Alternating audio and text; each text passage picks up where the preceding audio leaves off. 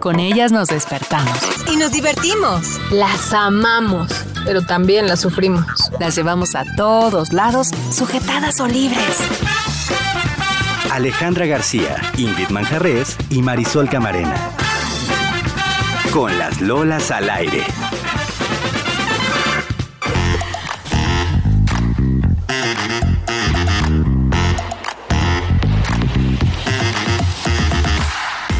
Bienvenidos y bienvenidas a Con las Lolas al aire. ¡Qué placer!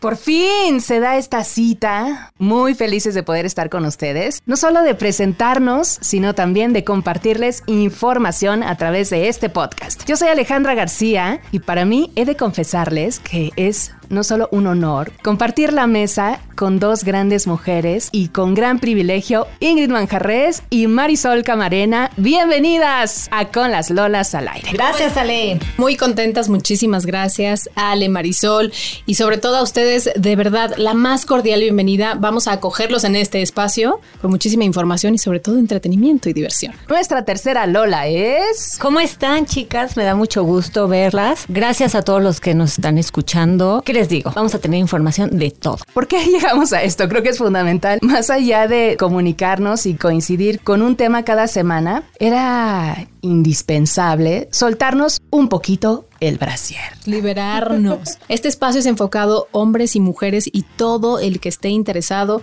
no solo en la salud, sino en el bienestar y en la diversión, en la intimidad y en muchas cosas que hablan las lolas. Además, en un momento después de estar encerrados dos años de pandemia, de saber el boom exponencial que han tenido los podcasts y la necesidad de comunicarnos, estar cerca, sobre todo de personas que te sumen, te cuiden, te aporten, te diviertan, te inspiren, estas mujeres tanto Ingrid como Marisol coincidimos y queremos platicarles cómo conocí a cada una de ellas para llegar hasta aquí, a este episodio 1, donde nos llenará de alegría y mucha diversión compartir con ustedes semana con semana. Ingrid Manjarres, ¿cómo nos conocimos, chatita? Tenemos como 8 años o 10 conociéndonos. Casi 10 años, sí, sí, sí, 10 años de conocernos. Todo inició cuando yo entré a MBS a estudiar locución y ella fue mi maestra. Alejandra García era una de mis maestras, así que mi total admiración y respeto. Y bueno, pues se fue construyendo esta amistad. Después tomé algunos cursos contigo de manera independiente y me gustó muchísimo. Ya después con la vida nos fue acercando de otras formas, no recuerdo en qué momento, pero sí has estado en los momentos más duros de mi vida hasta el día de hoy. Pues fíjense cómo a través de la radio, de un gran amor para las dos, ahí nos conocimos, compartiendo micrófonos en FM, supimos hacer radio a las primeras horas de fin de semana y ahora platicando a raíz de la amistad tan cercana, atravesando una pandemia dura, de muchos miedos, de mucha incertidumbre, decíamos nosotras, como profesionales de la comunicación, ¿qué podemos aportar? ¿Cuál puede ser ese granito de arena para acercarnos a más personas, a más mujeres que piensen y sientan lo que nosotros estamos viviendo. Después de darle muchas vueltas, muchas vueltas, ¿por qué no hacemos un podcast juntas? Al pensar a veces que uno puede caminar solo muy lejos, ¿por qué no mirar a estas personas con las que creces, con las que convives para compartir y hacer algo mucho más fuerte? De ahí surge entonces la idea de hacer un podcast juntas y le platico a Ingrid, oye, ¿qué crees? ¿Cómo le pondríamos? ¿De qué sería? Y recuerdo a una gran amiga que tuve años atrás, ya empieza a reírse por ahí, que ella es Marisol Camarena, y le dije, ¿sabes qué? Te tengo que contar que hace varios años trabajé en un proyecto donde los jefes eran argentinos, apasionadísimos a la música y otra parte de, de, los amores de mi vida, aparte de la radio, por supuesto que es la música, y le digo, tengo una gran amiga que durante muchos años dijimos que íbamos, cuando hiciéramos un programa, le íbamos a poner Lolas al. Entonces me dice Ingrid, oye, ¿por qué no la buscamos? ¿Tú crees que tendría interés de sumarse a este proyecto? Acto seguido, tu, le mando un mensaje a Marisol y ahora sí, ¿cuál es la historia, Marisol? Pues bueno, un día abro mi Instagram y me pone, tengo una invitación que hacerte. Yo dije, ah, me va a invitar a un programa que tiene que hacer, seguramente una premiera, algo así. Me habla, ¿cómo estás? Cabe mencionar que esto que cuenta Ale fue en el 2010 que nos conocimos, o sea, hace 12 años. Y me dice, oye, tengo una amiga que queremos hacer, reunirnos, hacer un podcast. Empezamos a platicar y pueden hacer las lolas. Bueno, pues que nazcan con las lolas al aire. Y esto surgió, como bien dice Alejandra, porque estábamos en un proyecto, nos conocimos en un proyecto argentino, siendo las únicas mexicanas, pues nosotros bromeábamos con el acento tan característico que tienen los argentinos y con la manera en que como les llaman a los senos ellos. Entre nosotras desde el 2000 decíamos, hola Lola, hola Lola, ¿cómo estás? Bien, ¿y tú Lola? Ah, sí, jajaja. Y nadie entendía nada porque lo hacíamos tanto con el acento de ellos como con el mexicano, entonces era como algo que en México no ubicaban. Se han de llamar algo Dolores. Se han de llamar Dolores porque se llama Lola Lora. Ha de tener un nombre, un tercer nombre Marisol, Lourdes Marisol Dolores. Muy mexicana. Muy el Dolores sí es muy claro, mexicano. sí, pero, pero con otro contexto.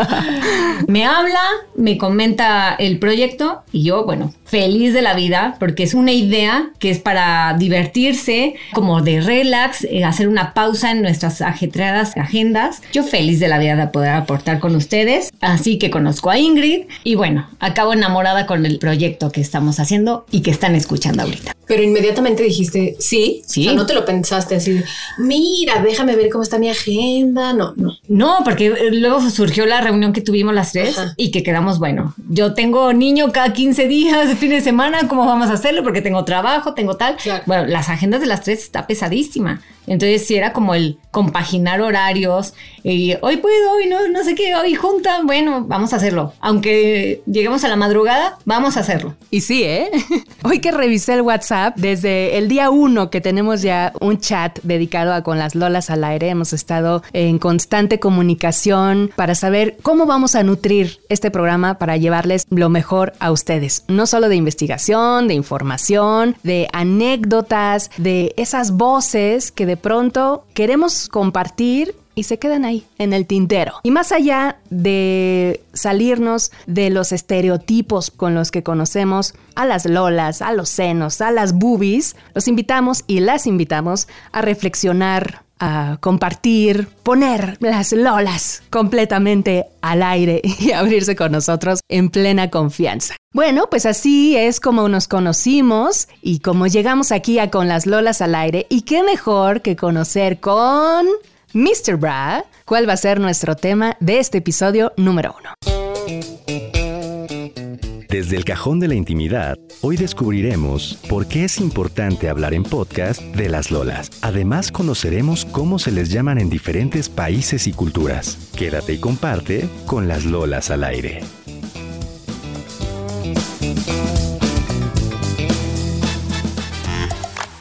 Mr. Bra se suma con las Lolas al aire y así como han escuchado, son varias perspectivas que compartiremos con ustedes de cómo las Lolas son importantes en nuestra vida, no solo desde la anatomía, desde sus formas, su presencia estética, erótica, cultural. Qué importante hablar de ellas. Absolutamente en todo. En el cine, teatro, televisión, en el. En absolutamente todo están presentes porque todas, incluso las que no son mujeres, pero hoy en día el tiempo ha cambiado tanto que quieren ser mujeres, también ese tema lo vamos a abordar, a- o sea, desde la perspectiva de cada persona que tiene un par de lolas. No hay la bubi perfecta, así como nos han estado vendiendo la publicidad y los medios. Todas son perfectas, todas son ideales, todas son bonitas y hay que aceptarse con lo que la vida nos dio. integrarlas a nuestros mayores amores. La autoestima es fundamental y sobre todo conocerlas. ¿Por qué nos tocaron las lolas que nos tocaron? Y vamos a invitarlos a que también se suelten el sostén cuando nos escuchen semana con semana. Hombres o mujeres, llévenos con ustedes, ya sea al gimnasio, a la escuela, a ese espacio donde se ponen los audífonos y se quieren divertir con nosotros. Vamos a escuchar un sondeo acerca de cómo conocen ustedes a las lolas, ya sea en su ciudad, en su país o de cariñito. Con las lolas al aire. En Venezuela se conocen como tetas. El nombre con el que yo conozco a los pechos son boobies. Yo les llamo Pili y Mili porque, bueno, a pesar de que están, eh, las dos son distintas, bueno, tienen alguna diferencia, finalmente pues están juntas y como gemelitas. Yo les digo boobies o bubisitas. Acá en Argentina les decimos las lolas. Y también le decimos gomas. Estamos hablando de las tetas, ¿verdad? ¿Cómo le llamamos a los senos? Bueno, creo que esta pregunta tiene muchas respuestas porque todo depende de el momento y el lugar donde se toca el tema. Sin embargo, si estamos hablando entre amigos y de una manera, digamos, privada, creo que normalmente como nos referimos a los senos es como chichis o tetas. Escuché en Yucatán que les dicen chuchú. Bueno, en Colombia a los pechos, a los senos, les decimos de cariño las pechugas o las puchecas. Yo las mías les digo Lulu y Tomasa, así se llaman. Encuéntranos en Instagram, Facebook y YouTube con las Lolas al aire. Así es, regresamos con ustedes. Oigan, gracias por tomarse el tiempo, no solo de compartirnos cómo las nombran y dedicar este ratito para participar en Con las Lolas al aire, en este sondeo donde vamos conociendo la forma de cariño, de cómo se refieren a ellas, sino también, como les decimos en lo cotidiano tradicionalmente, hombres y mujeres, entre tetas, senos, chichis, pechugas, mamas. ¿Cómo les dicen ustedes? Soy una ñoña. Yo también, boobies, Sí. boobs, pechos. Y también entra la cultura, por supuesto, que no puede dejarse de lado. En México la palabra chichis que hoy es tan común que lo podemos decir desde una forma simpática y divertida hasta poder caer en lo vulgar. Y bueno, se usa para referirse a los senos de las mujeres, pero ¿cuál es el verdadero origen de esta palabra? Bueno, pues así es. El origen es el idioma de los antiguos mexicas en náhuatl. Uno de los diccionarios más importantes para estudiar el náhuatl antiguo es el diccionario de la lengua náhuatl o mexica. Chichi tiene que ver con la acción de mamar. O sea, chichita, por ejemplo, significa dar de mamar. Chichini significa el que mama. Chichilistli es la acción de mamar. Una nodriza, que es la persona que amamanta a los bebés ajenos, pues era una chichigua. El verbo de mamar era ni chichi, pechos, tetas, mamas, senos, busto, ubris y una larga, larga lista de sinónimos un poco más vulgares, pero son los nombres como conocemos a las lolas. Ay, qué bonito. Me encanta, me encanta poder integrar también parte de la cultura y sobre todo del origen, ¿no? De las palabras. No sé si quieran compartir en la intimidad, pero ¿cómo les llaman? O sea, Ingrid. Si me refiero tratando de explicarle algo a mi hija que hoy tiene seis años, el otro día me preguntó, oye mamá, lo que yo tengo es lo mismo que tiene una mujer. Y le dije, si te refieres al pecho, mi amor, se va desarrollando conforme vas avanzando, vas creciendo, ¿no? Entonces, bueno, si me refiero al ginecólogo y tal, digo el pecho, ¿no? O los senos. Pero de manera así coloquial, las boobies. Y que con el tiempo yo creo que le podemos ir cambiando de nombres de niña a mujer. Hasta lo refería en el sondeo un chico que participó con nosotros. Depende con quién estés y dónde estés y cómo te refieras a ellas. Pero igual, creo que como Ingrid le digo mis boobies, así en, en, en corto, podríamos decir como en corto, ¿no? De arriba las chichis, no, ni las lolas. No, las boobies. Y ya en caso de que me voy a hacer un vestido y a ver, te voy a medir el busto, ¿no? Sí, el busto es como de abuelita o como de costurera. ¿Qué talla de busto? eres? ¿Tú cómo les dices? Eh, boobies. Bueno, cuando estoy así solo, cuando estoy así como entre amigas, las niñas, ¿no? Y se me está Ah. saliendo una niña, ¿no? Pero boobies, Lola, con- cuando estoy con O sea, sí ciertos- dices Cuando estoy en Argentina. No, Ay, sí.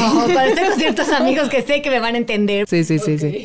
Sí. ¿Qué palabra no les gusta? Chichi. O sea, a ver, depende con quién, Sí, cómo, claro. en dónde y todo, pero lo que yo les preguntaba hace rato fuera del aire es, ¿a ustedes les incomodaría que les llamaran de alguna forma si eso resulta pues grotesco o tal, o lo permitirían si están en la intimidad? Depende. Yo creo que la intimidad no lo piensas. Solo lo sientes. Sí, no lo disfrutas.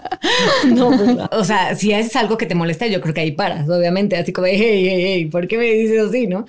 Pero si es algo lindo, en la intimidad te vale, pero que no diga ese apodo en una reunión. En un lugar sí, público. Sí, imagínate así de, ay, mi novia con sus... No, Sí, ¿qué onda? No, no. No, yo creo que ahí ya sería ot- otro tema, ¿no? Ahí ya salió una discusión.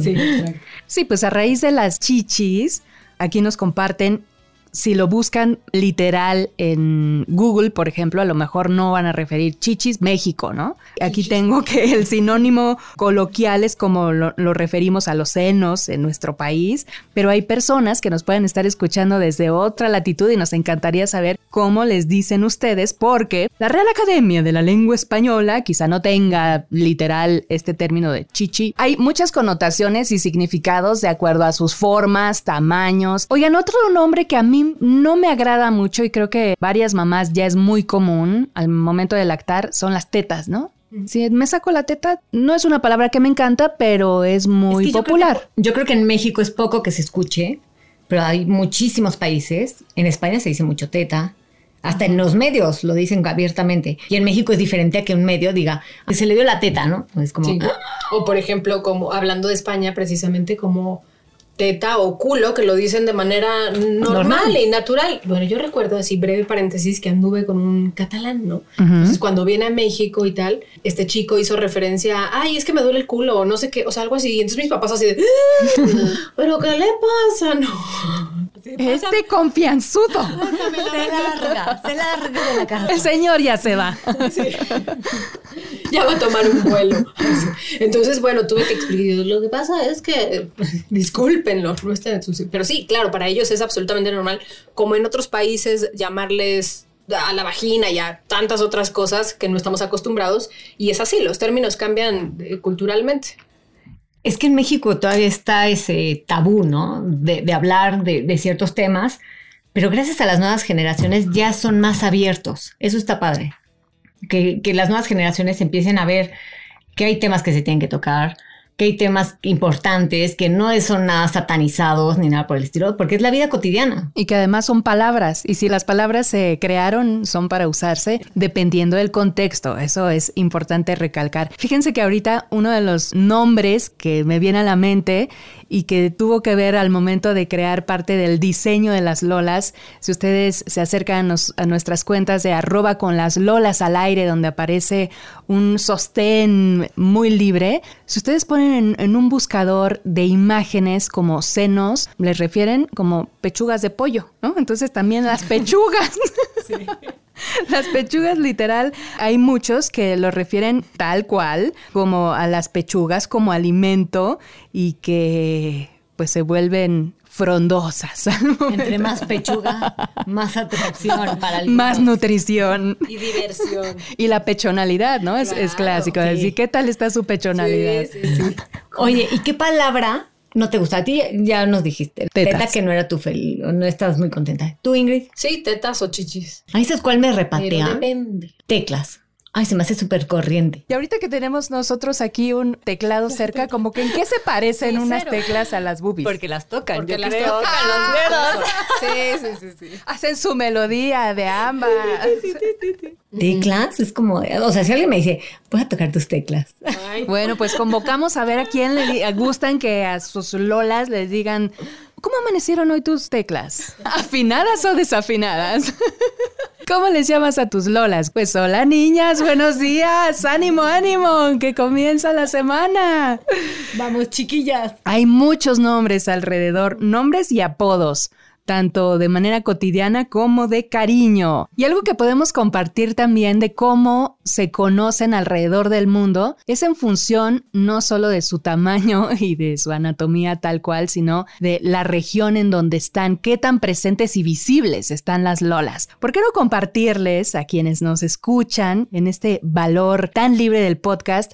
¿Dónde están ustedes y cómo las conocen? Por ejemplo, si nos vamos por continente, yo les podría compartir que en Europa hay regiones donde a las lolas las refieren de acuerdo a sus tamaños, por ejemplo, en Bielorrusia, en Letonia y Estonia, como senos pequeños. Las mujeres de estos países usan copa A, mientras que en Rusia, Finlandia, Suecia y Noruega usan ya una talla un poquito más amplia, son mujeres más voluptuosas, de pechos más grandes y pueden llegar a usar hasta copa D. Si tienen duda, ¿qué hay de Francia, Italia, Austria, Rumania, Inglaterra? Puede ser que bajen un poquito, no son tan copa D, sino copa C. Y, bueno, es un mundo alrededor de las copas que ya estaremos descubriendo de cómo se concibe el volumen o el tamaño de cada una de las mamas para poder clasificar así cada continente. Así las de Europa. ¿Quién me comparte? América. En América hay de todo. Hay desde el tamaño muy, muy grande que se registra más o menos en países como Colombia, Venezuela, Estados Unidos, que ahí también no saben qué tanto es por el tema de las cirugías. Ellos llegan a hacer talla D. En países tipo Brasil, Chile, Argentina, están rondando la talla C, por ejemplo. En México y en países caribeños hay tanto de Copa A como la Copa B, también algunas más grandes, pero también el tema que son porque vienen de otros países, etcétera, ¿no? La mezcla. La mezcla, exacto. Y en Centroamérica son más pequeños, surge más en la Copa A. Y que van directamente relacionados a peso, talla y estatura, ¿no? Sí, o sea, como que todo va a proporción, pero hay algo muy cierto que mencionaste, Marisol, porque creo que mucho tiene que ver quizá no con el origen, o sea, no con el nacimiento, sino que muchas, pues es porque ya están súper operadas todas, entonces ya no sabes qué es lo natural, digo, se ve, o sea, visualmente lo identificas, pero no es porque ya vengan así de nacimiento. Pero hay unas que sí. Sí, no todas. Sí, pero No también todas. tiene mucho que ver el que si tu familia tiene origen de tal región, de otro continente y todo, si se van a otro... Ya país, mezcla de la razas. mezcla de razas tiene que ver con tu pechonalidad, lo que Así decías la palabra. Ya conoceremos, oigan, las, las lolas famosas, que ahorita se me vienen varias a la mente. Pero no abordaremos el tema hoy. Déjenme compartirles en África, pues las africanas comparten dos tipos de copa, la A y la B, desmitificando la creencia de las mujeres africanas con grandes pechos, porque uno pensaría, bueno, pues a lo mejor las africanas tienen mucha pechonalidad y no es así. Parece que la mayor parte de los países del centro de África, como Tanzania o Sudán, la mayoría de las mujeres tienen pechos con copas pequeñas y en los países del norte y sur de África, como Liberia, Egipto o Tanzania y Sudáfrica, las mujeres cuentan con copa B. Recuerden que puedes tener una copa pequeña con un pecho grande, de tallas mayores a 90 centímetros, esto debido al tamaño de la espalda. Y esto efectivamente hace que visualmente parezca que tienes el pecho pequeño. ¿Cómo ubico entonces? O sea, si van a comprar Hay una brasieres, fórmula. hay una talla, o sea, si es 30, 32, 34, 36 y las copas A, B, C, D, E, F. Tres X. ¿Qué, qué tanto, qué tan Como grande puede Excel. llegar? Es que como mujer a veces te pierdes. ¿Qué me mido? ¿La espalda, la copa, el qué? O sea, el lado, los centímetros, el qué. Y ya se hablará en su momento, y es importante recalcar que uno en la, en la historia va cambiando de talla. O sea, no lo que eras Claro. hace 10 años vas a seguir siendo cuando seas viejita. Y al contrario. Y puedes ir hacia adelante y hacia atrás. Sí, totalmente, porque si haces ejercicio a lo mejor te bajan. Esos temas ya vendrán. En Oceanía son más pequeños, van de pequeños a medianos, porque pues son más deportistas, son diferentes genes. Hasta su alimentación, ¿no? Que son más delgados, pensando, por ejemplo, en la cultura oriental, son menos voluptuosos, que tiene que ver mucho con la geografía. ¿No se han puesto a pensar en relación a ello? Sí, yo nunca he visto una japonesa así con súper... Oye, mami. A lo mejor en algún medio de comunicación, pero hasta la forma de atracción de ellos no es como que les llame la atención a Sí, alguien no. con mucho gusto. No creo que sea como eh, que en esa región les atraiga lo que mencionas. Cuando en Occidente es muy incitante el ver los escotes, leía yo que en Japón el escote es en el kimono, pero en la parte de atrás, o sea, casi abajo de la nuca. Ahí es tu parte sexy. Hola. Qué padre conocer las culturas desde su uso cotidiano y sobre todo su manera de relacionarse con la vestimenta. Y de despertar esta atracción, o sea, que no necesariamente tiene que ser con un busto súper voluptuoso, sino que por el contrario, ¿no? Porque así ha sido eh, culturalmente de toda la vida. Culturalmente ha sido el que más tenga es más atractiva. Y las nuevas generaciones, algo que estaba leyendo, es con el tema de la igualdad. Los hombres ya no buscan las chicas o no les atrae las chicas que tengan demasiado gusto. Que ya la mentalidad del hombre buscando ese tema de la igualdad le da idéntico si tienen mucho gusto, si tienen poco. O sea, van más allá del físico. Y eso está padrísimo porque no hay que darle tanta importancia. Habrá mujeres que sí le dan, habrá hombres que también pues, dicen, no, si no tiene tanto gusto no me va a gustar. Pero cada quien vale por lo que es. Claro, pero yo creo que todavía hay un porcentaje muy alto de hombres a los que les llama la atención y esto viene también por la publicidad, porque si bien es cierto nos venden que la mujer pero con el pecho perfecto, pero con cintura, cadera, nalga, o sea, todo estéticamente o visualmente muy atractivo. Ahora es cierto que las generaciones pues ya no están preocupadas por eso. Incluso en el medio artístico hemos escuchado que fulanita ya se quitó porque o por salud o por comodidad o por moda incluso, ya se quitan y son, bueno, pues me quité los implantes y ahora vivo mucho más libre y natural. Sí, no, no me viene a la mente las actrices nuevas que son más jovencitas. Michelle Renault. Se las quitó. Se las quitó, porque dijo, por salud, me las quiero quitar. Exactamente. ¿Y estaba voluptuosa? Se había No puesto en algún momento y se veía normal. Normal. O sea, sí se veía normal. Pero ella lo dijo, por salud yo me la quiero quitar. Sí, y, y ahora ya dice, estoy feliz con ser plana, ¿no? O sea, ella lo dijo así, estoy feliz con ser plana y no tener nada, pero porque le estaba además, o sea, era un tema dermatológico ya el que traía. Y las chavitas que están en Hollywood y muchísimas cantantes, etcétera, no son las que antes veíamos que, ah, me tengo que operar. Lo primero que tengo que hacer es operarme. No, ellas se van más a, voy por, porque es mi talento, sé que me respalda. Eso está buenísimo. Y es que es una realidad como los medios, los comerciales, toda esta influencia directa hasta las propias películas y, y las series van clasificando a las mujeres, a las protagonistas, entre más voluptuosas, más atractivas. Y ahora que mencionaba Ingrid en función de cómo es la participación activa de los hombres en relación a cómo las mujeres nos vestimos y tiene que ver no solo el, el comportamiento social, sino también a veces hasta psicológico, que viene de creencias o de educación, de cómo te compartieron en tu casa hasta la manera de relacionarte en la conquista, ¿no? de cómo ver. Y de hecho, eh, le mando un saludo a un gran amigo que hace poco platicamos el cómo mirar los senos de las mujeres, porque se vuelven en momentos hasta un poco invasivos. Es decir, ¿por qué me ves de esta manera? Yo no te la estoy poniendo casi en, en los ojos y me, y me invades y me, incomodas, ¿no? Sí, sí, sí, sí, completamente. O sea, eso tiene que ver, que ver todo con la educación. Sí, El Cómo te totalmente. enseñaron a respetar a las mujeres a partir de todo. O a cualquier persona, llámese mujer, hombre, quimera, quien sea, es el respeto por el individuo como tal.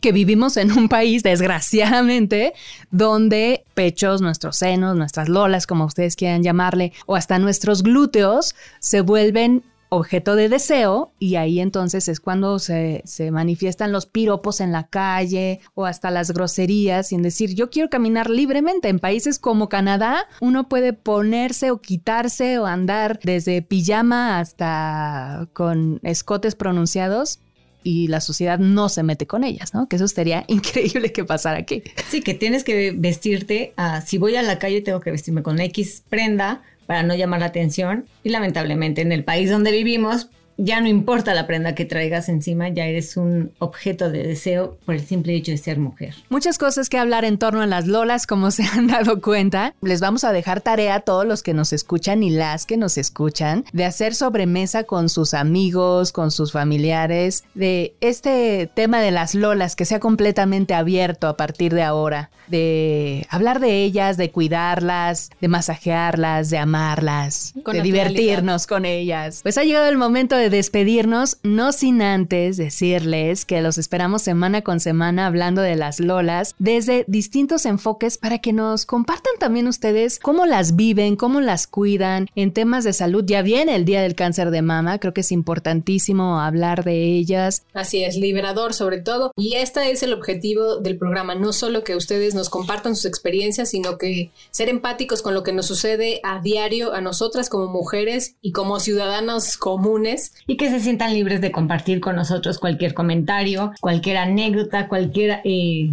cosa simpática que les ha sucedido o hasta cosas que no les han gustado. Adelante. El objetivo de este programa es tener la libertad, soltarse el sostén y si son hombres, que compartan. Les va a pasar al escuchar con las lolas al aire semana con semana que van a tomar mucho más conciencia de las lolas en cada momento de su día. Decir, ah, las lolas están presentes en el frío, ¿no? ¿Cómo reaccionan al frío? Ah, las lolas están presentes en la nutrición. ¿Cómo reaccionan a ella? En el paso premenstrual. En la medicina. en el ejercicio. Pues todo eso lo vamos a estar descubriendo. Gracias por haber estado con nosotros. Les mandamos un beso, un abrazo a todos los que se suman desde hoy a nuestro primer episodio y queremos mandar agradecimiento especial a Terminal Coyoacán que nos recibe y nos da la oportunidad de grabar para ustedes. Gracias a Marisol Pacheco, en la postproducción Sergio González, gracias en la voz a Mr. Bra, Dan Bojorges, Marisol Camarena. ¿Nos escuchamos la próxima semana? Claro que sí. Esperamos que estén con un café, con una chela o con lo que quieran, en pareja, solos. En la actividad que estén haciendo, para nosotros será un placer recibirlos cada semana. Muchísimas gracias. Yo soy Ingrid Manjarres. Yo soy Alejandra García y recuerden que todos los jueves son de Con, las Lolas al aire. Te invitamos a que escuches y participes con las Lolas al aire. Mientras tanto, nos encontramos en las redes.